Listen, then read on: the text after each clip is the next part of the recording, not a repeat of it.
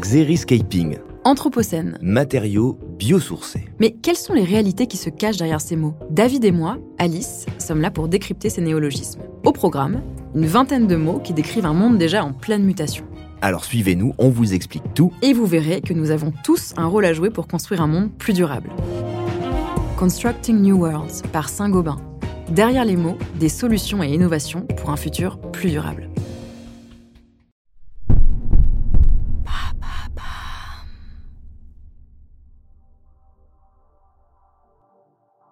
Salut, moi c'est Alice Vacher et dans l'empreinte, j'essaie de comprendre comment les marques s'engagent et agissent concrètement dans la transformation positive de notre société.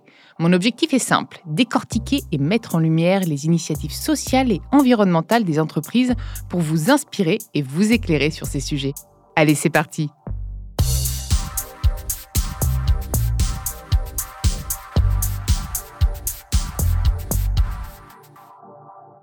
Dans ce nouvel épisode de l'empreinte, j'ai le plaisir de recevoir Michel Moreau, le vice-président du groupe hôtelier international Hayat en charge de la France. Bonjour. Bonjour Michel, je suis ravie de t'accueillir dans l'empreinte. On va parler euh, luxe, on va parler euh, euh, bah forcément euh, enjeux environnementaux et sociaux de, de ce secteur et puis les actions que vous mettez en place, parce que ça m'intéresse, surtout quand on est un groupe comme ça.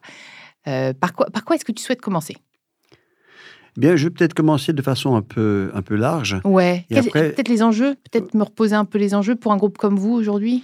Bien sûr. Alors, nous, ce qui est assez quand même particulier, on est dans le secteur de l'hospitality, donc de, de l'accueil, mais aussi de l'hospitality en anglais, c'est encore un, autre quoi en sens. ouais. C'est bien recevoir, être bienveillant quand même. Ah ouais, à la française. Alors, c'est c'est autre chose.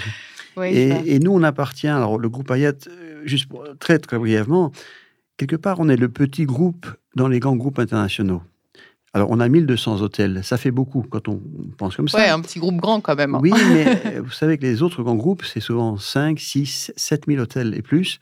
Donc, quelque part, en France, on a 10 hôtels. Donc, vous voyez, ça, ça devient une échelle plus Ouais. euh, compréhensible, en tout, en tout cas 10 hôtels. Et quelque part, ça reste un groupe qui a une- un ressenti très familial. On est, on est né d'un groupe familial, euh, la famille Pritzker à, à Chicago, et, et on est devenu un groupe coté en bourse euh, en 2009, mais on a gardé cette culture de groupe plus petit, où beaucoup de nos, de nos cadres, de nos collègues restent au sein du groupe très très longtemps dans leur carrière, ou toute leur carrière souvent. Ce qui est rare de nos jours d'ailleurs. Ce qui est très rare de- de nos jours, mais on a beaucoup de jeunes chez nous qui ont déjà 5, 10, 15, 20 ans chez nous, et plus, dans mon cas. Et, et donc, il y a un vrai esprit de famille dans ce groupe. On transfère beaucoup nos, nos collègues à travers la planète, donc on se connaît à travers tous nos hôtels, et, et ça donne une, euh, vraiment un esprit de, grou- de- de famille et de groupe. Et quand notre groupe est, est passé d'un groupe familial à un groupe coté en bourse, le, le CEO du groupe, Marc Oplamézian, à l'époque, a voulu mettre en, en mots, en capsule, j'ai envie de dire, notre raison d'être. Et Qui existait déjà?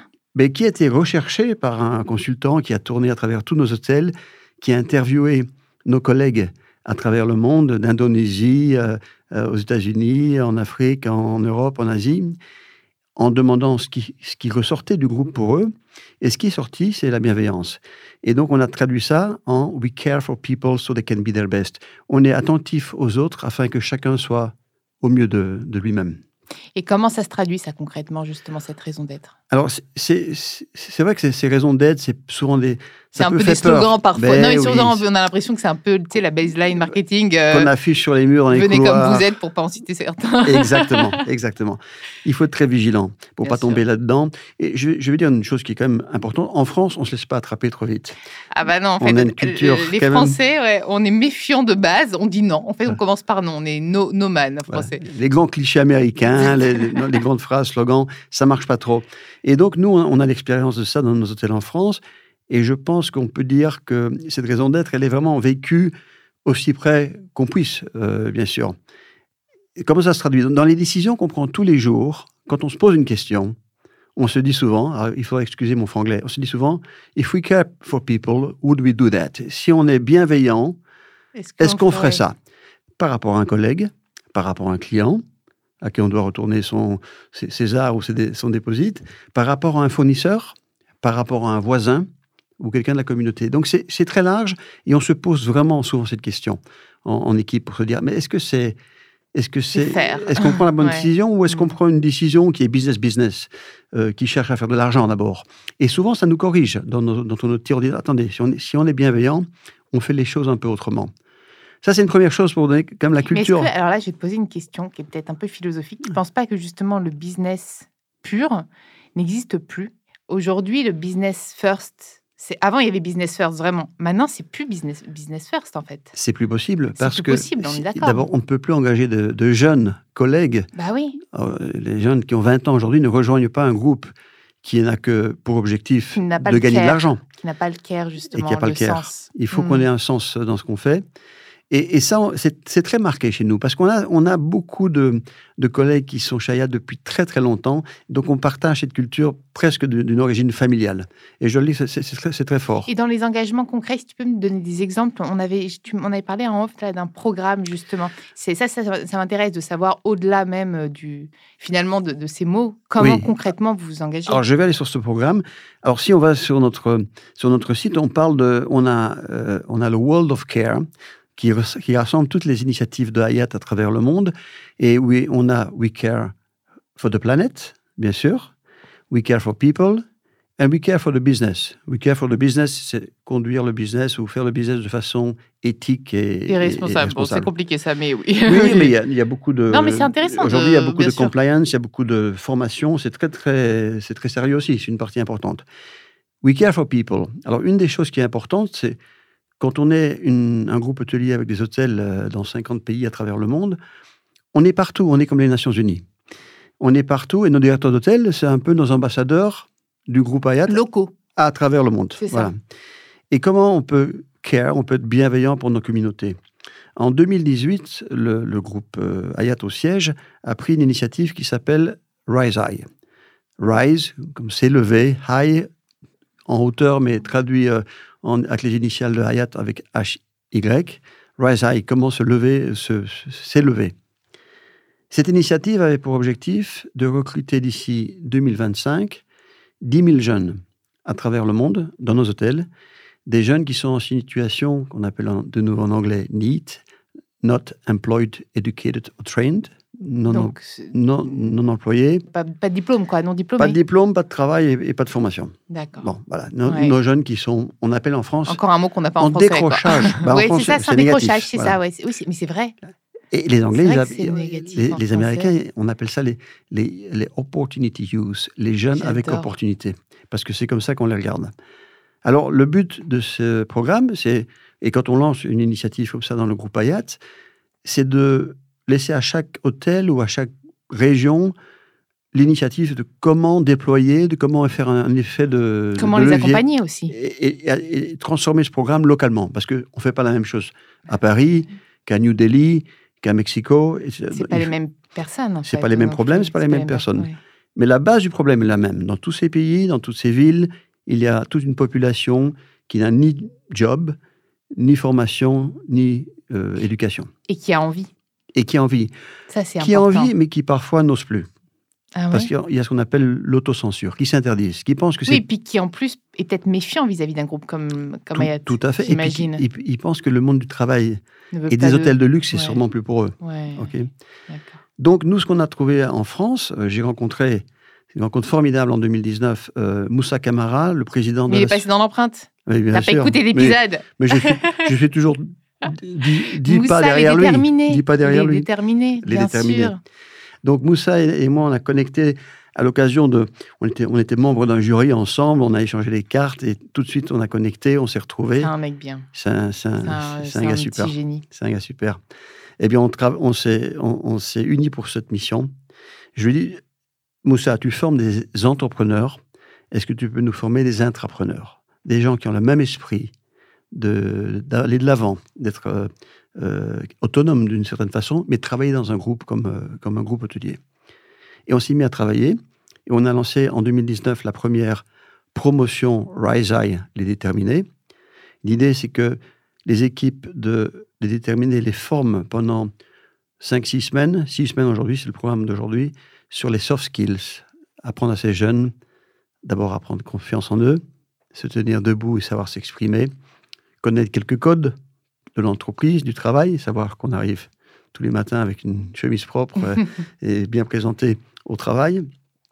Et après cette formation de soft skills, on les met en formation dans nos hôtels, principalement dans des métiers de service en salle, en restaurant, euh, en cuisine, euh, dans les étages, housekeeping.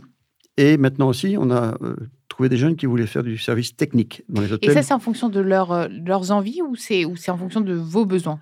Toujours. Alors, ce qui est très innovant dans cette formation avec Moussa et ses équipes, et aussi notre responsable de formation qui s'appelle Peggy Faucheux, qui fait un travail magnifique pour nous, c'est que ce qu'on a changé dans la façon de former ces jeunes, on fait pas du. Il faut me pardonner mon franglais. Hein. on, ne fait pas, on fait pas du, du inside out, on fait du outside in. On dessine la formation, on, calibre la formation pour chaque jeune. En même temps, entre nous, c'est comme ça qu'ils seront les meilleurs. On décide pas qu'on a une formation qui est prête sur toute pièce, de toutes pièces. Venez vous asseoir dans la classe d'école et vous allez écouter ce qu'on va vous dire et on va vous former. C'est comme ça que ces jeunes décrochent d'ailleurs. De toute façon, plus tu as envie de mettre quelqu'un dans, un moule, plus il ressemble à une tarte. Hein, donc, euh. Et ils refusent. Et ils refusent. Il n'y a pas. Non, mais dans tous les cas, encore une fois, c'est le bon sens. Que mmh. ce soit environnemental ou social, ça reste du bon sens. ça, franchement, je, je trouve que c'est quand même un, super euh, programme. Mais comment vous l'avez décliné à travers le monde? Est-ce qu'il y a eu des régions ou des, pays où c'était plus compliqué, justement? Alors, ça, ça a un succès euh, qui varie en fonction des pays. En France, on a, on a beaucoup de succès. Et je pense que notre partenariat avec... Euh, enfin, j'en suis sûr. Je pense pas, j'en suis sûr. Avec, avec Moussa est essentiel. Et on est parti aussi... Ce qui est important quand on a ce genre d'initiative, c'est d'avoir les bons partenaires et puis d'avoir un engagement de chaque, de chaque dirigeant d'hôtel. Tous nos directeurs d'hôtel en France, on parle d'hôtels de luxe, hein, le Martinez à Cannes, le Parc Hyatt euh, rue de la Paix, l'hôtel du Palais à Biarritz, on parle d'hôtels de luxe. Eh bien, chaque dirigeant de, chacun de ces hôtels s'est engagé avec nous. On a fait une équipe pour dire on se met à former des jeunes. On en est à la troisième promotion. En 2000, il y a eu un petit arrêt en 2020 bien sûr. Ah bah oui, j'imagine que ça a dû bien vous impacter, ça, quand même. Bien sûr, et puis les jeunes, on les a laissés chez eux en activité partielle, mais on les a suivis. Ah. Avec Moussa, on les a suivis pour ne pas les perdre, parce qu'il fallait qu'ils reviennent. Donc aujourd'hui, on a environ 16 jeunes en contrat CDI chez nous des premières euh, promotions. Il y en a 17 qui sont en formation à l'heure où je vous parle. Et on va, on va continuer à déployer ce programme. Euh, en 2023, on va continuer avec 50 jeunes en plus. Donc, on va, on va accélérer, accélérer la cadence avec l'objectif de les engager dans nos hôtels ou même de les laisser engager. En fait, vous, finalement, vous proposez une formation. Absolument. Qui, qui n'aboutirait pas forcément uniquement pour vous. Absolument. Il y a des jeunes. C'est ça qui, est intéressant. Il y a des jeunes qui. C'est de l'open source. et, ils ont des gens qui ont changé de métier. Certains sont repartis pour des études en. Oui, mais ils ont, un savoir, ils ont un savoir en plus. Et ils savent peut-être qu'ils ne veulent pas faire ça aussi. Et ils savent que c'est possible. ils, savent que, dans, dans le monde du travail, dans le monde du business, qui gagnent de l'argent, on peut trouver des gens qui sont vraiment bienveillants et qui, cherchent mmh. vraiment à, faire les choses bien, pas avec un, objectif euh, caché derrière. Redonner confiance et envie, en fait. Oui, absolument, parce que souvent, ils s'interdisent de, faire ça. On va parler un peu du, de l'environnement, comme on n'a pas beaucoup, beaucoup de temps. Euh, ça, c'est toujours quelque chose de compliqué. Donc, bon, bah, sobriété, luxe, on a souvent tendance à les opposer quand même. Euh, là, en plus, on parle aussi de sobriété énergétique. C'est compliqué quand on a des vous parliez du, palais. J'ai eu la chance, parce que j'animais une, une, conférence là-bas, d'y dormir. Euh, d'ailleurs, je me rappellerai toute ma vie. C'était il, y a cinq ans et c'est incroyable. Mais en effet, euh, alors là, on est plutôt dans l'opulence, hein. que ce soit même tous les buffets, euh, les lumières, etc. Est-ce qu'aujourd'hui, vous avez réussi à revoir un petit peu l'offre pour proposer mieux, moins, plus sobre en fait en... Oui, il y a beaucoup de choses qui peuvent être faites. Et j'ai envie de dire, depuis des années, c'était accompagné aussi par l'attente ou la demande de la clientèle. Euh, quand moi j'ai commencé dans ce métier, dans les chambres, on changeait les draps tous les jours, on jetait les savons dans les, dans les, savonnettes à la poubelle chaque jour. Quand on repassait dans la chambre, on en remettait deux dans des petites boîtes en carton. On avait des petites bouteilles de shampoing. Si elles étaient à peine débouchonnées, on les, on les jetait. Et il y a des années de ça, j'avais des clients quand j'étais ici à, à Madeleine, ici au de la, euh, boulevard Malzerbe, les clients me disaient, mais pourquoi vous changez mon savon tous les jours ça, mais moi aussi, il, y a, plus, de 20 ans de ça. Donc, il y avait certains clients qui avaient déjà cet esprit. Et aujourd'hui, tout le monde serait choqué avec ça. Donc, il y a des pratiques dans nos métiers qui ont évolué et qui doivent évoluer en même temps que les clients. Parce que si le client, il veut un savon neuf tous les jours, quelque part, on le lui doit bien. Ça allait être ça, ma question. Parce qu'en fait, là, vous dites, finalement, tout le monde veut ça. Moi, je suis pas sûre. Moi aussi, j'adorerais que, j'adorerais que tout le monde ait euh, raisonnent avec du bon sens, mais c'est pas le cas de tout le monde. hein. Il y en a qui veulent toujours en disant bah tiens moi j'ai payé ce prix-là, je veux un savon neuf tous les jours. Oui, mais je pense que ça ne. C'est peu de monde. Euh, À nos yeux, c'est peu mais, de mais monde. y a un client qui veut ça, comment vous faites? Ah ben, on lui donne ce qu'il veut, parce qu'il paye très, cher Non, mais sa chambre. donc la, la- la demande, c'est ça. Oui. C'était ma, ma question. C'est que du coup, finalement, vous vous pliez quand même aux exigences du client. Bien Vous sûr. n'arrivez pas à l'accompagner. euh, je sais Mais- pas comment faire. hein, moi, je ne saurais Vous pas. savez, dans, dans un hôtel où il y a des, des dizaines, voire des centaines de chambres, si on doit donner un savon en plus, c'est c'est pas là qu'on va, on va changer la planète. Non, mais c'est comment, comment dans- on les accompagne, ces gens-là, dans le changement, en fait? Dans la contrainte, en fait. Faudrait, il faut réussir à. Je ne sais pas, parce que moi, je suis pour euh, euh, l'écologie euh, inclusive et qu'on puisse donner ça, qu'on puisse amener les gens à raisonner différemment avec la bienveillance, comme vous, comme vous disiez. Mais les plus réfractaires, parfois, il faut aussi les contraindre un petit peu. Oui, Bah. mais je, je pense que nous, hôteliers, on n'est pas tout à fait là pour éduquer les gens. On fait les bons gestes, on donne les options. Si quelqu'un veut une option plus à l'ancienne, on se Moi, je vous jette la savonnette dans la tête. hein. Si Oui, vous voulez, euh, vous m'embauchez, moi, je vais être radical. hein. je vais me faire débaucher tout de suite. Mais il n'y en a plus beaucoup des clients, ça je vous assure. C'est vrai Et, et puis ils se- rajeunissent. On a des jeunes clients maintenant. Ben, mais c'est horrible de raisonner comme ça. Dans la prochaine génération, Voilà. Et puis il faut pas. les autres, ils s'éteignent. Non, non. peu-. Non, non, mais on a des, des jeunes et des moins jeunes qui, a- qui ont adopté ce style de vie. Donc, changer les draps, moins souvent les serviettes de bain. Mais après, une deuxième chose qui est très importante dans nos hôtels, c'est l'infrastructure. C'est pour ça que ça prend du temps et c'est coûteux de faire cette transformation. Ces, ces choses-là, euh, un savon en plus, c'est pas terrible aux yeux du. plus mais c'est- ça. rien du tout dans la masse Mm. d'une consommation d'un hôtel. C'est- rien du tout. C'est pour ça que c'est pas important de se battre euh, là-dessus. T'as- T'as vu d'ailleurs que les mini-bars allaient être euh, squeezés des chambres? Squeezés, si c'est très français tout ça. Oui. J'ai vu une, une loi comme quoi, je sais plus, bientôt, euh, il y aura plus de mini-bars dans les chambres. Enfin, c'est plus, euh, en gros, il y aura pas ça. Mais ça, c'est bien. Mais du coup, il faut un peu de, législation, en fait, finalement. Oui, oui. Comme ça, enfin, il n'y a, plus d'options. On peut faire tellement d'autres choses qui sont plus impactantes, si je peux parler comme ça. Vous savez, vous changez toutes vos ampoules d'un hôtel complet en LED. Vous revoyez vos, les- tout ce qui est étanchéité de l'hôtel, nouvelles fenêtres, triple vitrage. Il y a des investissements qui sont importants. Vous revoyez, euh, vous rénovez vos, vos ascenseurs avec des moteurs modernes qui consomment deux fois moins. Et tout ça, c'est beaucoup plus que les quelques mini-bars qui ont des bouteilles d'eau fraîche. Il ne faut pas se En fait, il tromper faut de... calculer. Ben, bien sûr, il faut, aller, il faut aller aux choses qui sont les. En, en anglais, on dit au, au low-hanging fruit, les choses Ouais. qui sont les plus évidentes et qui vont faire un, qui ont un impact le plus important euh, possible sur, euh, sur euh, le côté raisonnable et raisonné de nos hôtels. Et il ne faut pas se battre pour, pour un client qui veut un, un savon de plus, parce que c'est rien du tout. C'est rien du tout dans, voilà, c'est rien du tout dans, dans la, dans, dans- dans la, la taille de, Oui, de la oui, oui. consommation. et Voilà. Je pense que les choses changent beaucoup dans la façon dont on, on présente la nourriture. Ça, les buffets, qu'on s'assure que les, les plats sont plus petits, qu'on puisse les rafraîchir de plus, plus souvent, qu'il n'y ait pas de gaspillage.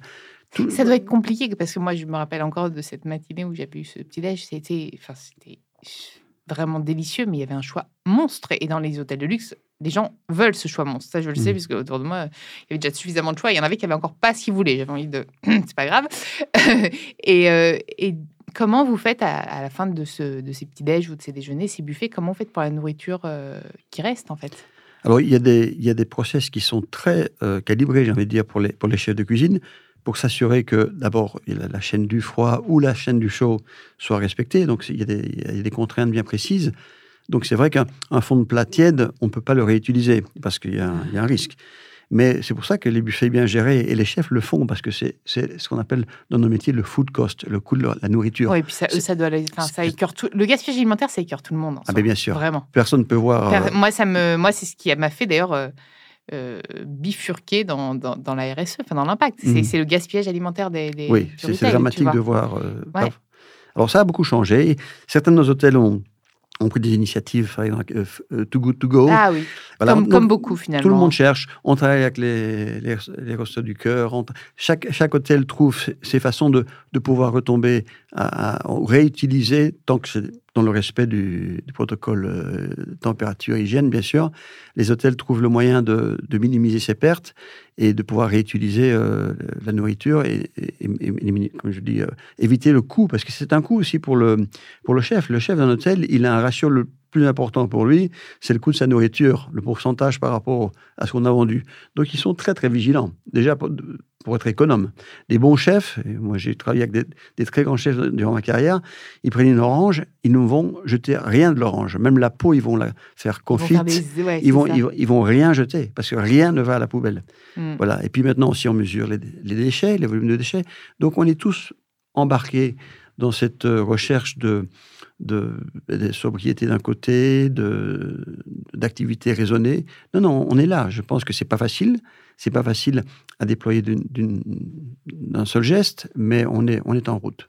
Et si tu avais un, mot à passer justement pour clore l'épisode auprès de plus petites structures hôtelières qui aimeraient s'engager dans la transition euh, à la, à la, fois environnementale et sociale, qui ont moins les moyens, entre guillemets, que bah, des grands groupes, qu'est-ce que tu leur donnerais comme, euh, comme message Quel message tu aimerais leur faire passer? Alors, comme pour tout ce qu'on fait, je crois que c'est partout. Avant de faire n'importe quel geste pour savoir si on va sauver la planète, il faut engager l'ensemble de ses équipes. Une fois que chacun dans l'équipe est attentif, est engagé et met le cœur à l'ouvrage, on trouve plein de solutions. On met le doigt sur plein de problèmes qu'on peut résoudre rapidement. Utilisation de plastique. Il y en a un qui arrive qui dit j'ai trouvé quelqu'un qui peut récupérer les savonnettes, les recycler il faut engager chacun dans l'équipe. Et pour nous, voilà, alors c'est aussi anglo-saxon, il faut faire travailler toute l'équipe. Et c'est magique comment, combien de solutions on peut trouver en faisant travailler tout le monde dans cette culture de, de monde raisonné. L'intelligence collective. Absolument. Merci beaucoup. Merci Alice. Merci d'avoir écouté cet épisode. Vous pouvez retrouver l'ensemble des épisodes sur toutes les plateformes de podcast. N'hésitez pas à liker, partager, mais aussi commenter le podcast. Un grand merci pour tous vos retours d'ailleurs. Nous les lisons avec intérêt et ils nous sont très utiles pour continuer à nous améliorer. À très vite dans l'empreinte.